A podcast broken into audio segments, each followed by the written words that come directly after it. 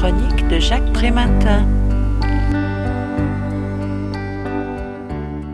La banlieue ne se réduit pas à une caricature à la Finkelkraut si couramment répandue dans la presse, le cinéma ou l'opinion publique.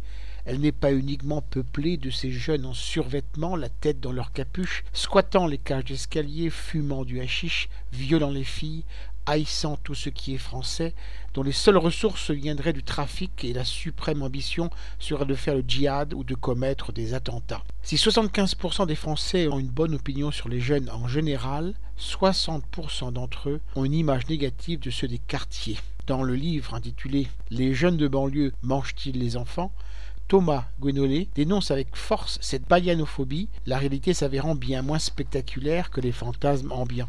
Entre la poignée qui s'en sort, la minorité délinquante et les 0,12% qui se laissent happer par le wahhabisme ou le salafisme, la norme qui s'applique à l'immense majorité, c'est l'ennui ou la galère. Si la pauvreté frappe 30% des populations qui y logent, contre 14% en moyenne nationale, 21% des 15-29 ans y sont au chômage, contre 9,5% partout ailleurs. Cette réalité s'explique par la fonction de transit des banlieues avec un taux de renouvellement de 61%, un véritable chassé-croisé s'y déroule.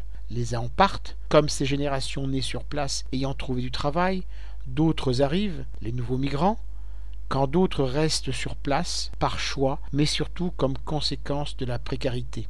Comme dans toutes les religions, on assiste à une chute de la pratique musulmane. Moins d'un tiers des 18-24 ans pratiquent la prière quotidienne et 20% fréquentent la mosquée, contre respectivement les deux tiers et 40% chez les plus de 55 ans.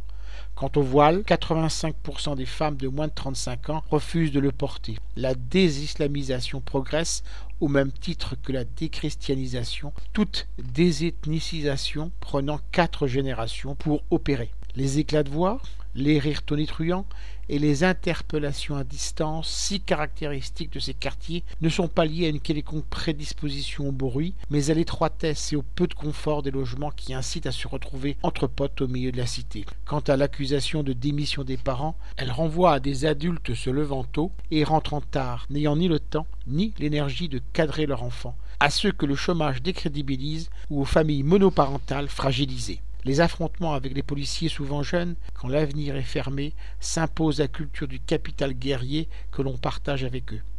Je rappelle le titre de l'ouvrage Les jeunes de banlieue mangent-ils les enfants? L'auteur en est Thomas Guenolé. Il a été publié aux éditions Le bord de l'eau en 2015 et est vendu 17 euros. Vous pouvez retrouver le texte de cette critique dans le numéro 1216 de Lien Social. Il est consultable sur le site du journal www.lien-social.com. Je vous dis à très bientôt.